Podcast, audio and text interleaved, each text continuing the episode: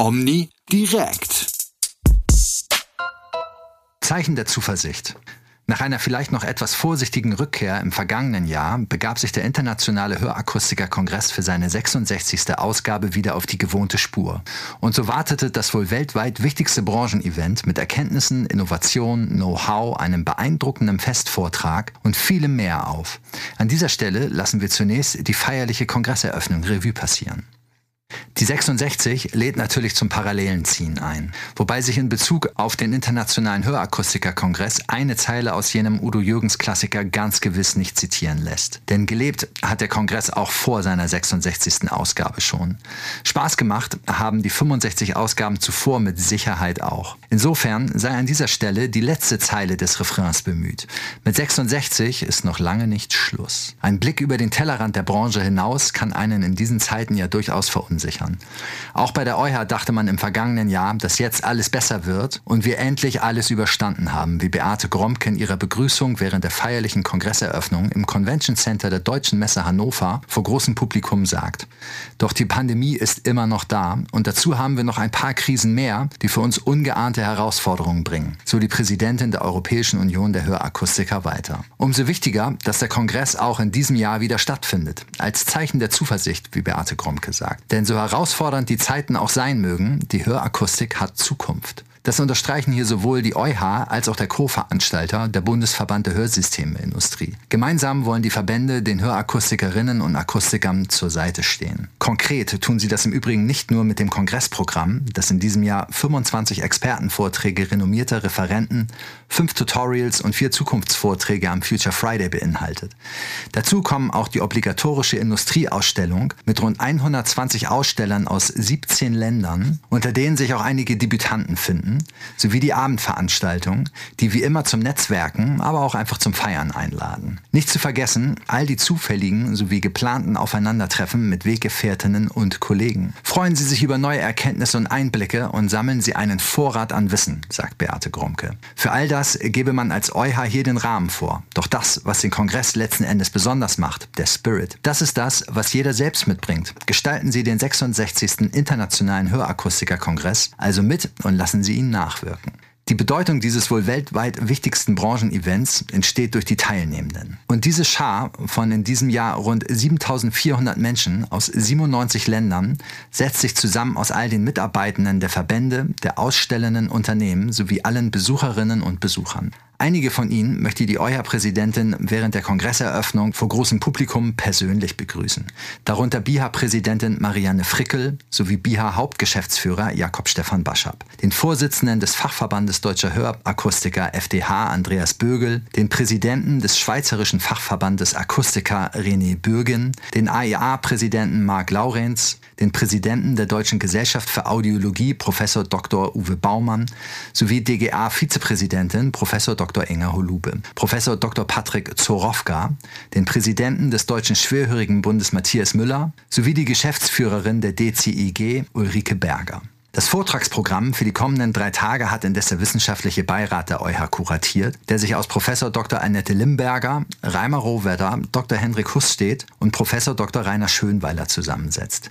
Ihnen dankt Beate Gromke für ihre erneut wertvolle Mitarbeit, genau wie dem Team der EuH Geschäftsstelle sowie dem Team des BVHI. Ein weiteres Grußwort spricht an diesem Vormittag Kai Buchhauser, der in Hannover im Namen des BVI die Bühne betritt. Dass das jährliche Großprojekt Kongress auch in diesem Jahr, ja in diesen Zeiten realisiert werden kann, sei vor allem der sehr engen und partnerschaftlichen Zusammenarbeit von EuH und BVI zu verdanken, so der Geschäftsführer der Videx Hörgeräte GmbH. Freilich verweist Buchhauser bei der Gelegenheit auch auf die spannenden Einblicke und die neuen Produkte, die es auf der Industrieausstellung zu sehen gäbe. Genauso wirbt er beim Publikum für die am Future Friday anstehenden Vorträge.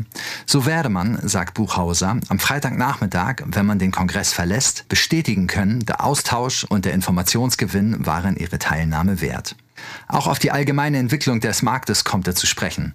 So zeigten die jüngst veröffentlichten Daten des Europäischen Herstellerverbandes EHIMA, dass die Industrie im vergangenen Jahr auf den Wachstumspfad zurückkehren konnte. Weil es aber nicht allein um Stückzahlen geht, verweist Kai Buchhauser ebenso auf die Zufriedenheitsumfrage des BVAI, deren Ergebnisse bald veröffentlicht werden. Eine Erkenntnis nimmt er hier bereits vorweg. Die Gesamtzufriedenheit der Betriebe mit ihren Lieferanten sei auf den Punkt genau unverändert auf einem sehr hohen Niveau. Auf Kai Buchhauser folgt an diesem Vormittag Marianne Frickel. In ihrem Grußwort dankt die BIHA-Präsidentin unserem Schwesterverband der EuH und natürlich auch dem BVAI für die stets sehr gute Vorbereitung und Durchführung des Kongresses. Was da geleistet werde, sei schon gigantisch und auch aus der Perspektive der BIHA wichtig und gewinnbringend. Schließlich schaffe der Kongress eine Plattform, auf der Branchenvertreter nicht nur aus Deutschland, sondern aus Europa und der Welt zusammenkommen, alle in der Sache vereint, betroffenen Menschen die bestmögliche Versorgung bieten zu können. So werde werde aus dem Kongress die weltweit größte Fort- und Weiterbildungsplattform im Bereich der Hörsystemtechnologie und der Hörsystemversorgung. Dass das Netzwerken, was so eine Veranstaltung freilich ebenso sehr gut ermögliche, ein weiterer Grund ist, hierher zu kommen, lässt sie ebenso nicht unerwähnt. Zumal das ja, zumindest von Angesicht zu Angesicht, in letzter Zeit doch etwas ins Hintertreffen geraten war. Und auch einfach mal nett und lustig zusammensitzen könne man während dieser drei Tage bestens, wie sie betont. Daher freue ich mich, jedes Mal ganz persönlich ein Teil hiervon sein zu können, sagt Marianne Frickel. Ebenso zur feierlichen Kongresseröffnung gehört, mit einer prominenten Stimme ein Signal in Richtung Öffentlichkeit zu senden. Dafür konnte in diesem Jahr Tanja Bülter gewonnen werden. Die Moderatorin, Bloggerin und Hörsystemträgerin ist bekanntlich Markenbotschafterin für Videx und stellt sich damit auch ganz allgemein in den Dienst der Sache. Mit euer Präsidiumsmitglied Peter Möckel spricht Bülter auf der Kongresseröffnung darüber, wie wichtig für sie das gute Hören ist und wie sehr ihr dabei Hörgeräte helfen. So unterstreicht sie etwa die Sicherheit, die ihr ihre Hörgeräte im Alltag, aber auch in ihrem Job geben. Darüber hinaus hat sie noch eine Überraschung mitgebracht. Eine Videobotschaft des Videx Klangbotschafters Meisters David Garrett. Der Stargeiger befindet sich während des Kongresses auf Tournee in Südamerika und kann deshalb nicht persönlich in Hannover sein, wünscht aber spannende und interessante Tage sowie viel neues Wissen, um uns gut beraten und versorgen zu können, wie er sagt. Was nun folgt, kann man als starkes Stück bezeichnen. Für den Festvortrag zur feierlichen Kongresseröffnung hat die EuH Professor Dr. Michael Hüter gewonnen. Hüter ist Direktor des Instituts der deutschen Wirtschaft Köln e.V. und, wie sich in seinem Vortrag schnell herausstellt, ein Freund des klaren Wortes. Entsprechend seiner Disziplin geht es denn auch nicht um hörakustische Belange. Transformation required. Wie verändern äußere Einflussfaktoren die deutsche Wirtschaft? Hat Michael Hüter seinen Vortrag überschrieben. Und wenn man ihm so zuhört, dann hätte es auch nicht verwundert, hätte er hinter das Wort required noch ein paar Ausrufezeichen mehr gesetzt und required in Versalien geschrieben. Konkret geht Michael Hüter auf die vier Disruptoren unserer Zeit ein. Demografie, Dekarbonarisierung, Deglobalisierung und Digitalisierung. Pandemie und Krieg setzen beide die Axt an am Geschäftsmodell der deutschen Volkswirtschaft, so Hüter. Insbesondere der russische Angriffskrieg gegen die Ukraine mache klar, dass wir das, was wir im Grunde vorhatten, beschleunigt tun müssen. Und zwar so beschleunigt, dass es uns möglicherweise aus der Kurve wirft. Die Schwere dieser Herausforderung sieht er insbesondere darin, dass bestenfalls alles gleichzeitig geschehen müsse, wolle man sich mittelfristig aus der Krise befreien. Stück für Stück nacheinander abarbeiten sei derzeit jedenfalls keine Option. Die Hörakustik ist Professor Dr. Michael Hüter im Übrigen nicht fremd. 2018 hatte er auf einer Meisterfeier in Mainz eine Rede gehalten und sich im Vorfeld erstmals mit ihrer Branche befasst, sagt er. So sieht er die Hörakustik insbesondere im Vergleich zu vielen anderen Branchen in der Digitalisierung glänzend aufgestellt. Zudem zeige die Hörakustik, wie sehr Handwerk und Service miteinander verwoben sind. Darüber hinaus sei hier die Weiterentwicklung stark geprägt von der Rückkopplung zwischen Forschung und Industrie sowie den Leistungserbringern. Und auch die Ausbildungsquote der Hörakustikbetriebe des Landes lobt Michael Hüter ausdrücklich. Darüber hinaus sei das Gewicht der Branche für die deutsche Volkswirtschaft nicht zu unterschätzen. Denn auch wenn die 1,5 Milliarden Euro Jahresumsatz in der Hörakustik mit Blick auf das Bruttoinlandsprodukt eher keine Hausnummer sind, so wäre es für die deutsche Volkswirtschaft ein enormer Schaden, blieben Hörgeminderte hierzulande unversorgt. Interessant auch seine Erzählung, dass zu Zeiten Helmut Schmidts und auch Helmut Kohls klar war, dass der Anteil des Gases aus Russland in unserem Mix nie über 30 Prozent liegen durfte. Die Liste der Versäumnisse jedenfalls ist lang, so dass er all die Herausforderungen auch mal Überforderungskrise nennt. Die derzeitigen Prognosen für den aufkommenden wirtschaftlichen Abschwung hält er denn auch für zu optimistisch. Er rechnet mit bis zu 1,5 Prozent Minus für das kommende Jahr. Beruhigen werde sich die Lage, meint Michael Hüter, 2028. Es sei denn, der Politik gelinge mal ein großer Wurf, der auch ausreichend privates Kapital für die nötigen Investitionen mobilisiere.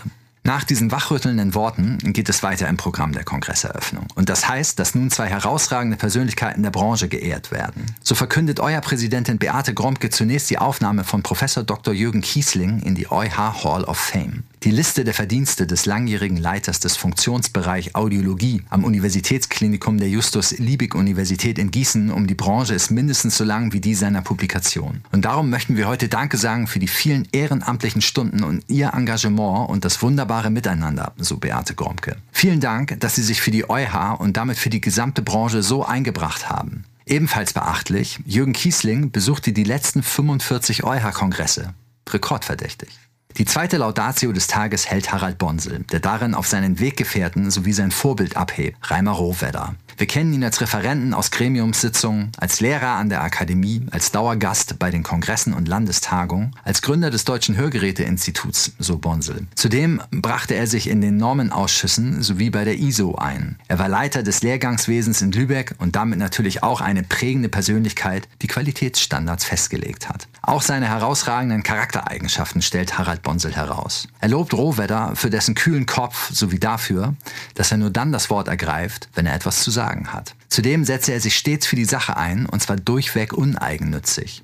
Außerdem gibt er Denkanstöße an den richtigen Stellen. Ich hoffe, dass er uns noch lange erhalten bleibt, sagt Harald Bonsel, und uns auch weiterhin in den Tagungen ergänzt und auf den Füßen steht, wenn es notwendig ist. Deshalb zum 80. Geburtstag meine allerherzlichsten Glückwünsche. Um Reimer Rohwedder anschließend für sein Lebenswerk auszuzeichnen, bittet Harald Bonsel ihn für diesen bewegenden Moment auf die Bühne.